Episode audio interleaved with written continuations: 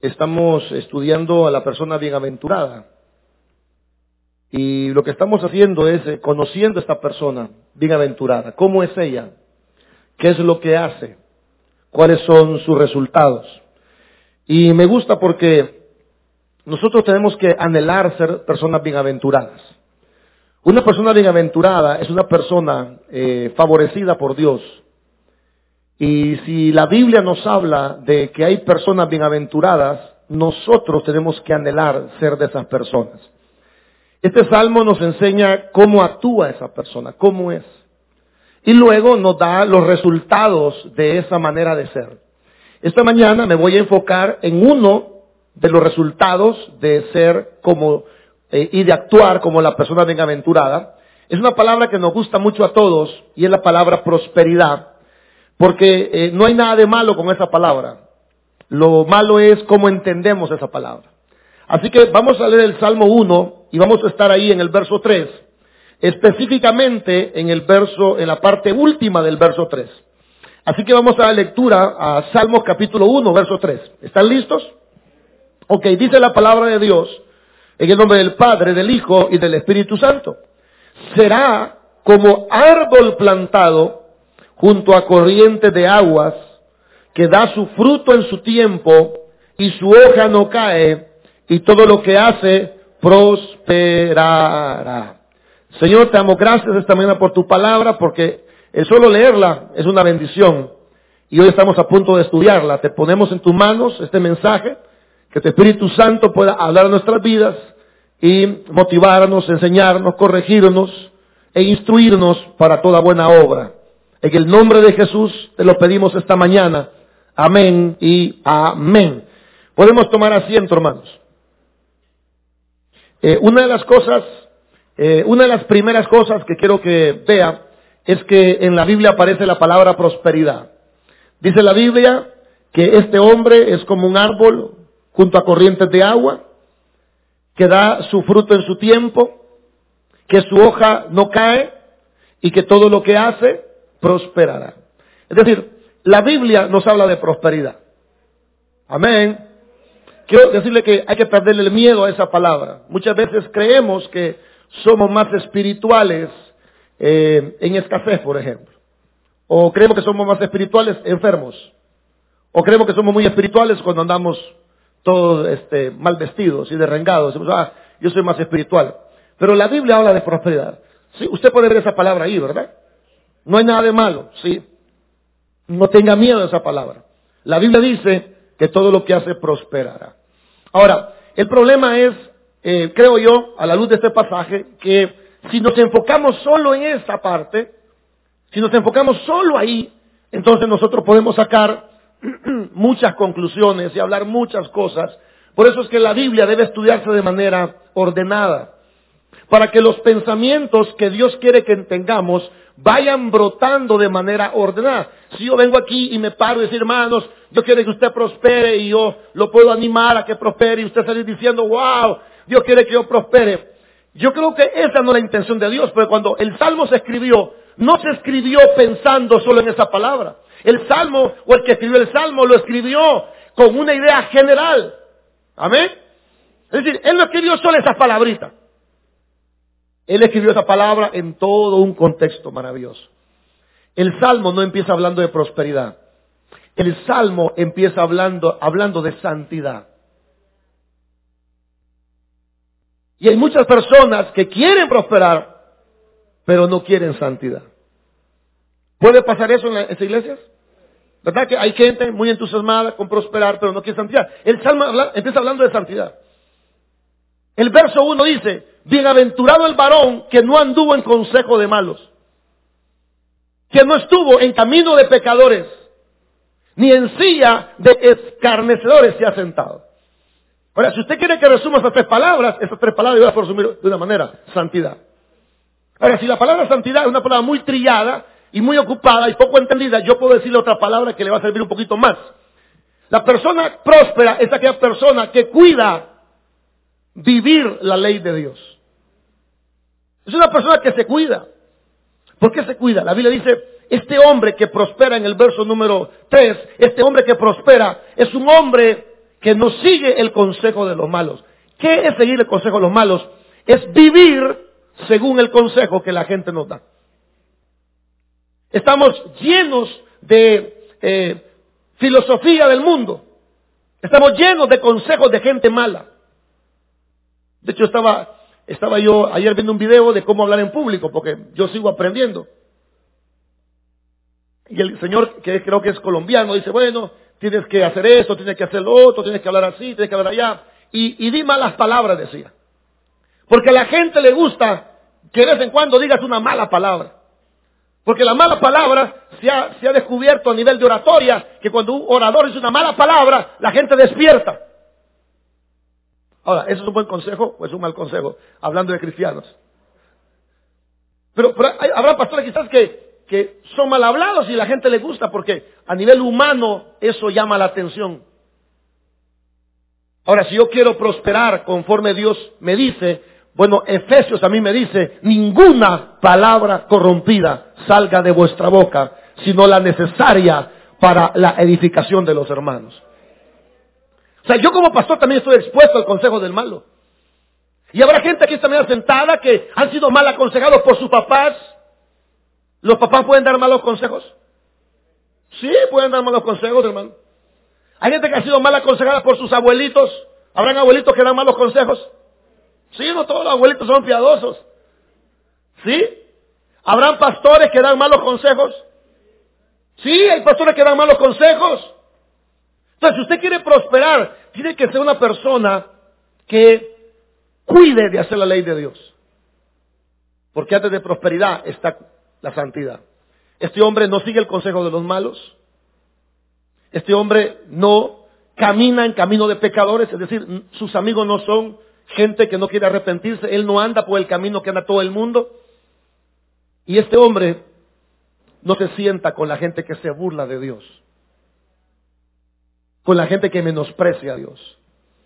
Este hombre que prospera no solo se cuida de guardar la ley de Dios, sino que es un hombre que se deleita en la ley de Dios. Porque el verso 2 dice, sino que en Jehová, en la ley de Jehová está su delicia y en su ley medita de día y de noche. ¿Se acuerda de eso? Este hombre no, es, no es un santurrón, no es un legalista, es un hombre que se aparta del mundo, pero también guarda la ley de Dios. Este hombre le gusta la Biblia. Este, este, hombre le gusta estudiar la Biblia, le gusta vivir la Biblia. Y como resultado, la Biblia dice es como un árbol plantado junto a corrientes de agua. Significa que este hombre está bien nutrido espiritualmente. Y dice la Biblia, su hoja no cae. Nos habla de la fe. La fe no se, no se le debilita a este hombre. Da su fruto en su tiempo. Es decir, es un hombre fructífero, espiritualmente hablando. Y ahora sí, el texto nos ubica en la palabra y en todo lo que hace prosperará. Ahora, detalles de este versículo importantes. El tiempo está, eh, perdón, el primer detalle es que Él hace cosas. Y todo lo que hace. Es un hombre que hace. Muchos eh, que son buenas personas, son muy santos y les gusta mucho la Biblia, a veces no están haciendo nada. hay gente que dice, eh, respeto a esa gente, pero tengo que ubicarlas. Es decir, usted no va a prosperar por pasar todo el día en la iglesia. Usted no va a prosperar por estar sirviendo en todos los ministerios. Hay cosas humanas que tenemos que hacer en la vida. Por ejemplo, Josué tuvo que conquistar una ciudad. José tuvo que trabajar como sirviente en, el, eh, en la cárcel, por ejemplo. Daniel era un asesor del rey de Babilonia y de muchos reyes más. Es decir, hay cosas que tenemos que hacer y todo lo que hace. O sea, como cristianos tenemos que hacer. De hecho, el libro de Proverbios, capítulo 31, nos muestra una mujer que hace también. Dice, ella busca lana y lino, con voluntad trabaja con sus manos, traer el pan de lejos, hace tapices y vende, se levanta de mañana y da comida a su familia y razón a sus criadas. Mira que van bien sus negocios su lámpara no se apaga de noche. O sea, el Evangelio no es para esconderse detrás del púlpito. El Evangelio es para salir a la calle y demostrar que nosotros somos diferentes. Es para que nosotros hagamos, emprendamos. Por eso Dios le dijo a Josué que él iba a estar con él en todo lo que Josué emprendiera. Es un hombre que hace. Yo quiero decirle a la gente que no está haciendo mucho, que la prosperidad requiere que hagamos. Amén. Por ahí anda un hermano que está estudiando inglés, por ejemplo. Me gusta. Algo bueno va a traer a su vida aprender inglés.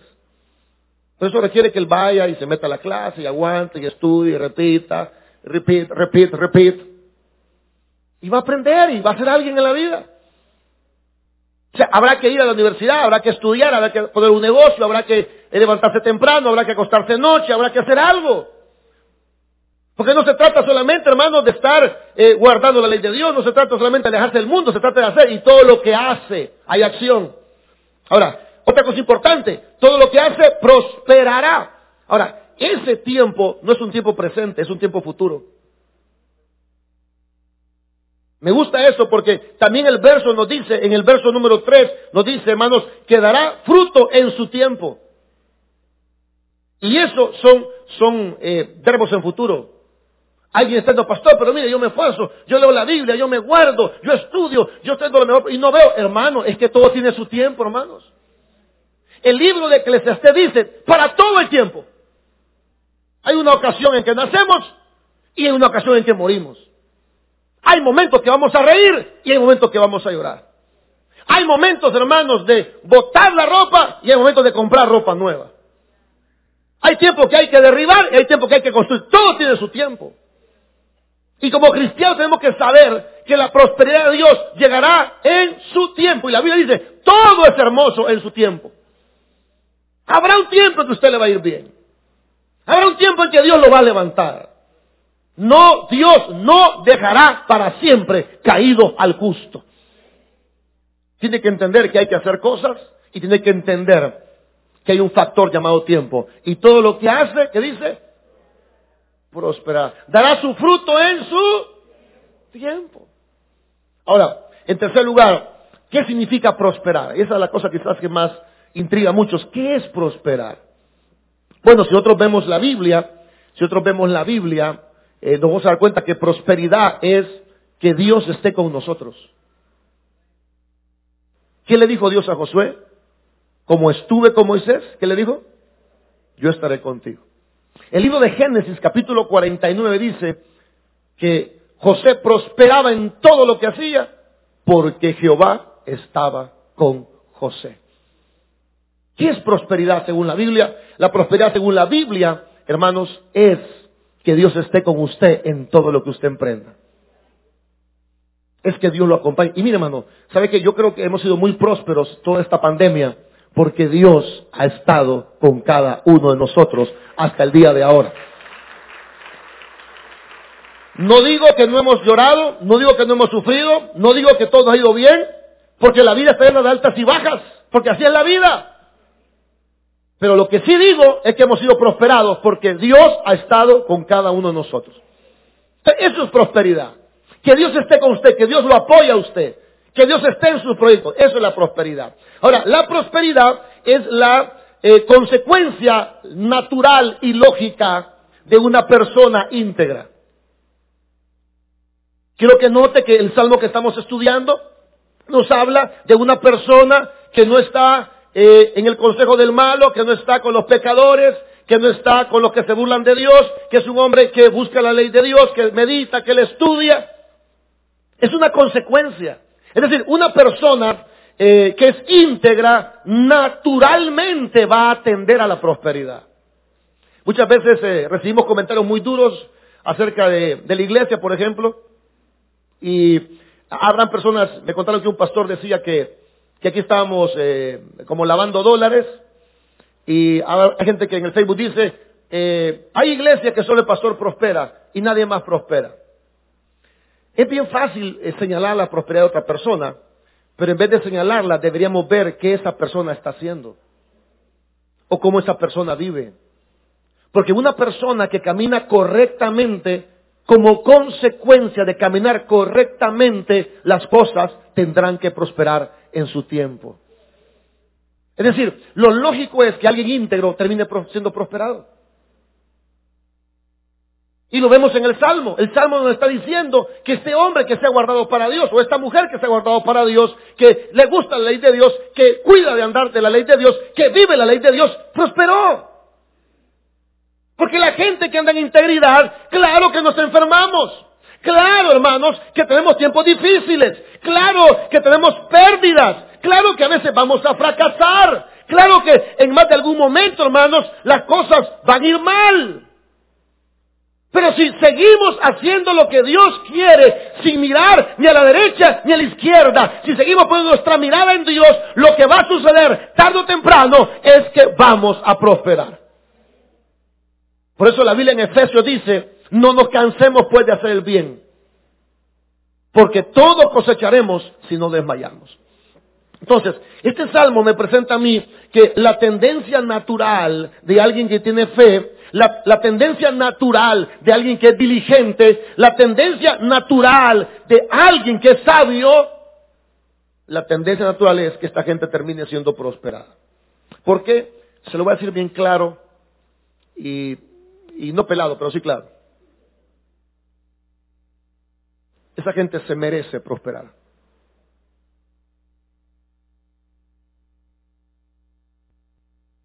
Esa gente como la gente del Salmo merece prosperar. Es una persona que ha marcado la diferencia. Es una persona que merece prosperar. ¿Por qué, pastor? Porque ha hecho las cosas correctamente, hermano.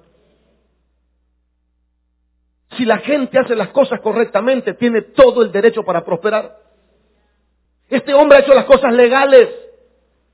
Ha hecho las cosas bajo la voluntad de Dios y lo lógico es que prospere. Y, yo sé algo, esta gente se merece que prospere. Nosotros, en lugar de ser envidiosos, debemos de reconocer que hay gente que merece que prospere. Porque lo ha hecho bien. No es lo mismo una jovencita que se guarda para Dios una muchacha hermana un poco alocada. No es lo mismo, por favor. No se que se guarda para Dios, que busca, Señor no es perfecta, pero trata de hacer las cosas bien. Y al rato uno la mira con una buena persona, que se casan bien, que, que prosperan. Pues yo creo que se lo merece. Si alguien va a la universidad y estudia y se sacrifica, y en vez de estar jugando videojuegos toda la noche o viendo el Facebook toda la noche que hasta el dedo le duele, ah, pues yo tenga cuidado con eso de Facebook porque hay una enfermedad que se llama tendonitis. Y de tanto hacerle así, usted puede quedar así. Y tienen que operarlo para hacer. En serio. Tenga cuidado. Pero si hay un joven, una joven que está estudiando y se levanta temprano y se acuesta noche y se quema las pestañas y se gradúa y prospera. Yo le decir algo, yo creo que esa persona merece ser prosperada. Muy diferente a aquella persona que pasó toda su vida en ocio, fregando, viviendo, hermanos, de manera perezosa. Pero si la gente hace las cosas bien, pues la Biblia me enseña a mí que esa persona merece que prospere porque hizo las cosas correctas, porque las hizo legales, porque las hizo por el medio correcto. Ahora, yo quiero darle algunos ejemplos de prosperidad para que entendamos mejor de qué, estoy hablando. El libro de Génesis, capítulo 39, es un, es un pasaje bonito que habla de José y quiero llevarlo ahí.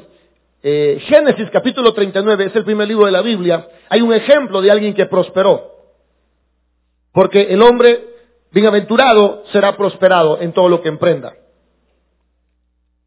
Génesis capítulo 39. Vamos a ver ahí en la Biblia si no le da mucha dificultad encontrar Génesis. ¿Ah? Sí, hay que, hay que ser claro. Génesis es el primer libro de la Biblia, hermanos. No lo digo por usted que es antiguo, lo digo por los nuevos. Ok, Génesis 39, verso 1 y 2. ¿Están listos? Vamos a ver aquí un ejemplo. Creo que con ejemplos aprendemos más. Dice, Llevado pues José a Egipto, Potifar, oficial de Faraón, capitán de la guardia, varón egipcio, lo compró de los ismaelitas que lo habían llevado allá. Mas Jehová estaba con José y fue varón próspero y estaba en la casa de su amo el egipcio. Ahora, quiero que vean el verso 23, aparece otra vez eh, la palabra prosperidad. Dice, no necesitaba atender el jefe de la cárcel cosa alguna de las que estaban al cuidado de José, porque Jehová, que dice, estaba con José y lo que él hacía, Jehová, que dice, Ahora, entonces, ¿qué es prosperidad? Que Dios esté con nosotros en todo lo que nosotros hagamos. Ahora, importante José, importante José. Todos sabemos que José fue un hombre que fue vendido por sus hermanos. Todos sabemos eso. Ahora, es normal, es normal que estemos eh, resentidos con la gente que nos ha hecho daño. Ahora, le hago una pregunta. ¿José tenía el derecho a estar resentido con sus hermanos? Sí, porque lo quisieron matar. Y como no pudieron matarlo o no quisieron matarlo, entonces lo vendieron. José era un hombre que lo habían vendido. Ahora, José, una cosa de José es que José no guardó rencor con sus hermanos. ¿Y cómo lo sabe usted, pastor? Bueno, pues cuando eh, los hermanos de José lo van a encontrar en Egipto, le hago una pregunta, ¿no era el mejor momento para vengarse? Cuando los hermanos van con hambre y dicen, no tenemos comida. Y José es el segundo después de Faraón. Es decir, era asesor de nuevas ideas. ¿No era el momento para vengarse? ¿Y qué hizo José? ¿Sabe qué hizo José? Le dio comida, mandó a traer a su papá y le dio un lugar donde vivir en Egipto. Ahora, mucha gente está aquí y no ha prosperado porque está resentida. Y Dios no puede estar con la gente resentida. Perdóname, hermano. La Biblia, y bueno, Omar predicó de eso un día de esos, ayer, la Biblia dice que hay un hombre que debía eh, 10 talentos y, no, 100 talentos y se los perdonaron. Cuando este hombre perdonado salió a la calle, se encontró un consiervo que le debía 10 talentos. Y él no le quiso perdonar la deuda. Entonces el, rey mandó a llamar a este sinvergüenza y dijo, yo te perdoné la deuda. ¿No debes tú también perdonar a los demás? Entonces, como no quiso perdonar, lo metieron en la cárcel y lo castigaron toda su vida. Así hará, dice la Biblia, Dios con aquellos que no quieran perdonar a sus semejantes. Hay gente aquí sentada que quizás está resentida. Tienes que luchar con eso, hermano. Tienes que vencer eso. Porque eso puede ser un obstáculo para la prosperidad de Dios en tu vida. José, hermano, otra cosa de José es que José era alguien muy servicial. José llegó a la cárcel y ¿sabe qué llegó? No llegó a quejarse, no llegó a ser más malandrín, no llegó a hacer una clica de adentro. ¿Sabe a qué llegó José? Llegó a servir.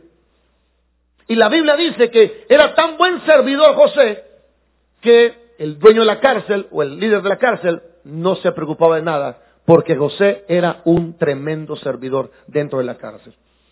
Entonces, podría ser esta mañana que la prosperidad tuya esté limitada porque tú no te has puesto a servir a las demás personas.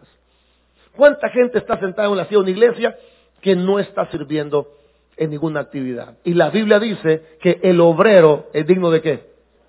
De su salario. el que le trabaja a Dios, hermanos, recibe la bendición del Señor. José también fue un hombre íntegro en la parte sexual. ¿Se acuerda que José, la esposa de Potifar, se le insinuó? Ahora, la esposa de Potifar no era ninguna señora fea, hermano. Aunque la verdad que no es mujer fea. Todas son bonitas, para que algunas no se arreglan. ¿Tuvo buena esa? ¿Salí bien librado ahorita? Salí librado, ¿verdad? Ok. Entonces, imagínense la mujer de Potifar. Yo conozco un pastor, les contaba el culto de las siete, conozco un pastor que eh, él trabajaba por un empresario muy adinerado y que la señora eran eh, una, un monumento y que la señora una vez que el patrón salió dijo, mira, vos me gustás, así que venite para acá, igual que José. Y le dijo el pastor, no era pastor todavía, era un empleado normal. Le dijo el pastor, bueno, no era pastor, el que hoy es pastor. Eh, mire señora, yo puedo hacer lo que usted quiera, pero yo no le, no voy a hacer esto a mi, a mi, a mi, a mi jefe, no se lo puedo hacer, discúlpeme. Y con el paso del tiempo, el hermano se hizo pastor y hace poco fue a Estados Unidos y el pastor que lo recibió en Estados Unidos le dijo, eh, pastor, venga usted, su familia, lo quiero invitar, pase un mes en Estados Unidos y aquí está su casa. La casa valía tres mil dólares de alquiler, era un casón, hermano, increíble. Entonces el pastor le dijo, yo no necesito una casa de tres mil dólares por estar un mes aquí. Con que me alquile una de 500, yo estoy tranquilo. Le dijo el pastor, no, no, no, yo quiero darte lo mejor. Tengo una casa de tres mil dólares, disfrutala vos y toda tu familia. ¿Sabe, hermano? Esa casa que le alquilaron al pastor por un mes solo fue resultado de su integridad mostrada años anteriores. Entonces José tuvo la oportunidad de, hacer eso o no. Y a mí me llama la atención como hay gente que, que habla de prosperidad, pero pero em, no son hombres que lo siguen las mujeres, ellos siguen las mujeres. O sea, a José lo seguían. Si usted lo siguen, aun si lo siguieran, usted tiene, eh, debería tener el carácter de decir que no, pero le aseguro que aquí el 90% de los hombres no nos siguen las mujeres.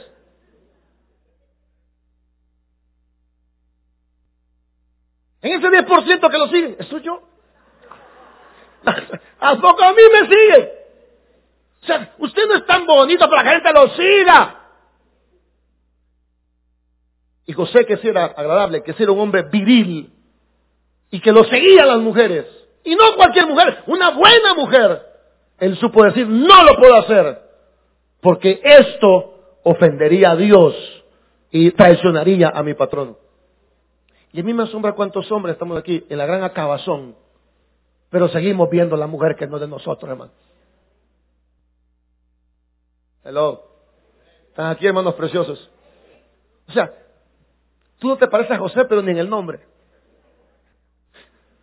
Tú andas viendo sentaderas y en el Facebook pornografía y, y así vienes a criticar a la gente que ha prosperado. Eso nos pasó en la iglesia un día de estos. En las transmisiones de Facebook una persona dijo eh, que éramos ladrones, que no sé qué, gente, gente que le gusta hablar. Dije yo, voy a ver quién es la persona. Voy a ver quién es. Entonces le vi el perfil, me metí en el perfil. Hermano, lo primero que encontré fue una mujer desnuda. Y esa gente nos viene a hablar a nosotros de prosperidad. Y esa gente viene a criticar, criticarnos a nosotros de la prosperidad. Porque a veces el que critica, hermanos, es una persona inmoral. Es una persona que, está en inmoralidad sexual y viene a hablar de prosperidad. Y si usted es una persona que tiene problemas con la moralidad sexual, hermano, empiece a arreglar esa parte de su vida. Empiece a arreglar esa parte de su vida porque esa parte de su vida puede ser el mayor obstáculo de su prosperidad. Esto es para hombres y mujeres. ¿Cuántas mujeres están también en la misma cosa de los hombres? Porque hoy estamos parejos, hermanos. Claro, esas mujeres no han venido hoy, son otras mujeres. Sabía que iba a predicar esto esas mujeres inmorales no vinieron hoy. José era próspero. Porque Dios estaba con José. ¿Pero por qué estaba con José? Porque era un hombre que no era resentido, porque era un hombre servicial y porque era un hombre que se cuidó su moralidad sexual. Yo me he dado cuenta que en las iglesias el mayor eh, fracaso de la mayoría es la moralidad sexual. Ahí está todo el rollo, hermano. Ahí está eh, quizás el 40% de los fracasos. Ahí está el rollo. Las, las mujeres, la onda de los hombres y los hombres, la onda de las mujeres. Ahí está todo, hermano. Y como Dios conoce el corazón, hermanos. Amén. Ahí está todo el fracaso. José era un hombre próspero por su manera de vivir. Dios estaba con José. Ahora, vamos a ir a Josué capítulo 1, verso 7. Vamos a encontrar otro hombre que prosperó y vamos a ver qué elementos nos muestra la palabra del Señor. Josué capítulo 1, verso 7. Eso está adelante de Génesis, es el, sexto libro, en el capítulo 1, en el verso 7 y 8 vamos a ver otros elementos que eh, ayudan a la prosperidad. Capítulo 1, verso 7. ¿Están listos? Ok, dice, solamente esfuérzate y sé muy valiente para cuidar de hacer conforme a toda la ley que mi siervo Moisés te mandó, no te apartes de ella, ni a diestra ni a siniestra. ¿Para qué? Aparece otra vez la palabra prosperidad, ¿verdad? Para que seas prosperado en todas las cosas que, que emprendas. Ahí está la acción. Verso 8. Nunca se apartará de tu boca este libro de la ley, sino que de día y de noche meditarás en él para que guardes y hagas conforme a todo lo que en él está escrito, porque entonces, otra vez la palabra, porque entonces, ¿qué va a pasar? Harás prosperar tu camino y todo. Ok, qué interesante, hermanos. Qué interesante eso, porque si nosotros vemos el libro de Josué, por ejemplo, encontramos que Dios le dice a Josué, esfuérzate, sé valiente, ¿en qué? En cuidar de hacer conforme a la ley de Moisés te mandó. No te apartes de ella, ni a diestra ni a siniestra, para que seas prosperado. ¿En qué? En todo lo que... Fíjese que la prosperidad está amarrada a la obediencia. La prosperidad está amarrada a la obediencia. Josué, no va a ser fácil, no es fácil obedecer. No es fácil ser obediente. Vea que no es fácil. Vea que es difícil. Vea que cuesta hacer las cosas como Dios manda. Sí me puedo ver aquí, hermano, muy campeón desde un púlpito predicando, pero a mí me cuesta un mundo también obedecer. O sea, no creo que, no crea que yo tengo debajo del saco tengo unas alas, hermanos, y que me quito el saco y salgo volando a la oficina. No, a mí también me cuesta. A mí me es difícil. Usted era pastor, ¿a usted le es difícil? Sí, a mí me es súper difícil obedecer. ¿Sabe qué me es fácil? Desobedecer. Pero ¿sabe qué es lo que trae la prosperidad a las personas? Cuando las personas obedecen la palabra del Señor. Dice la Biblia, no te apartes de la ley. ¿Cuánta gente se aparta de las cosas de Dios y las cosas le van mal, hermanos? Pero por otro lado, si usted logra mantenerse, si usted logra, mire hermano, eh, su vida no va a ser siempre así como es. Van a haber momentos difíciles, pero hermano, si Dios está con nosotros, Él nos va a sacar adelante. Si usted le es fiel a Dios, no importa, hermanos, cuántas oportunidades usted deje pasar, no importa. Usted sea fiel a Dios en lo poco. La Biblia dice, si somos fieles en lo poco, en los muchos nos pondrá el Señor. O sea, no importa, porque el mundo ofrece muchas cosas. Mira, hace poco se murió el señor Luis Palao. Y me gusta, hermano, ver la vida de Palao, porque fue un hombre que toda su vida se mantuvo íntegro. También se murió Billy Graham, un hombre que toda su vida fue intachable. También se murió G. Ávila, otro hombre intachable. Es decir, vale la pena vivir para el Señor. Vale la pena porque nos vamos a morir, de todas maneras nos vamos a morir un día. Habrá valido la pena vivir, hermanos, guardando la ley del Señor. ¿Cuánta gente ha muerto, hermanos, de una manera muy lejos del Señor? Entonces, estos hombres como Billy Graham, eh, como eh, Luis Palao, son gente que no se apartó ni de derecha ni izquierda. Le hago una pregunta, ¿usted cree que ellos eran superhombres, que todo le era fácil? ¿Sabe qué dice la Biblia de Elías? Que Elías era un hombre sujeto a pasiones igual que nuestras, igualito que nosotros. O sea, este camino que usted ha tomado no es un camino de cobardes, este es un camino de gente forzada y valiente. O sea, no va a ser fácil ser cristiano. No va a ser fácil, hermanos. Cuando usted ponga un pie después de esta puerta, ahí empiezan los problemas. Ahí están las tentaciones. Y todo el mundo está corriendo por el camino ancho. Entonces, la gente que quiere prosperar tiene que caminar por el camino angosto. El verso 8 nos enseña que el hombre que desea prosperar tiene que meditar en la ley de Dios. Nunca se apartará de tu boca este libro de ley, sino que de día y de noche meditarás en él. ¿Para qué meditar? Para guardar, para hacer conforme a lo que en él está escrito. ¿Por qué? Porque entonces harás prosperar tu camino y todo, ¿qué dice allí? Este verso puedo partirlo en tres partes. La primera me habla a mí de meditar en la ley de Dios. ¿Qué es meditar? Vamos a lo básico. ¿Sabe qué es meditar? Es leer la Biblia, hermanos. Les dije en el culto a las siete que yo he quedado impactado y he quedado desafiado con la vida de Spurgeon. Spurgeon leyó la Biblia más de cien veces. Yo conozco al licenciado Miguelito que da clases aquí en la Búfalo. Él la ha leído 25 veces. No, pero Spurgeon me destapó la cabeza. Más de cien veces. le hago una pregunta a usted que quiere prosperar. ¿Cuántas veces usted ha leído su Biblia completa? Vamos a ver, vamos a ver esos ojitos. Porque solo los ojitos les puedo ver, pero dice que los ojos son la ventana del alma. ¿Verdad, hermanos? Que hay un hermano que me hizo así.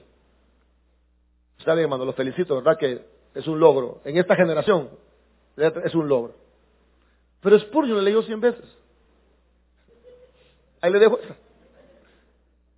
A ver, ¿cómo está su lectura bíblica? A ver esos ojitos. Los ojitos no me mienten a mí. Veo unos ojitos, hermano, que... Mire esos ojitos así. Vamos a ver.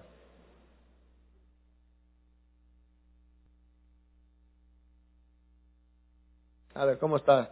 Usted que quiere prosperar, a ver, a ver, usted que quiere prosperar, vamos. Yo la felicito, ¿verdad? Que no es fácil, dos veces no es fácil. Pero Spurgeon leyó más de 100 veces. Cuatro. Sí, uh, cuatro es bastante. ¿Cuánto cree que cuatro es bastante? Pero Spurgeon leyó más de 100 veces. A ver, usted quiere, usted quiere prosperar en todo lo que emprenda. ¿No cree que sea buena, buena idea empezar por leer la Biblia? Pero se da cuenta que usted que en la generación que vivimos hoy la gente no quiere leer la Biblia. La gente ni en el culto la quiere leer. No la queremos tener en la mano, no nos gusta. Ahora, si yo le pregunto cuánto tiempo pasa usted frente a la televisión o frente al teléfono, ¿cuánto ha pasado mucho tiempo con el teléfono?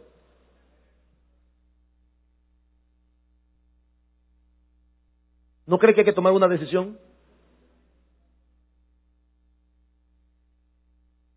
¿Sabe qué dice la Biblia? Nunca,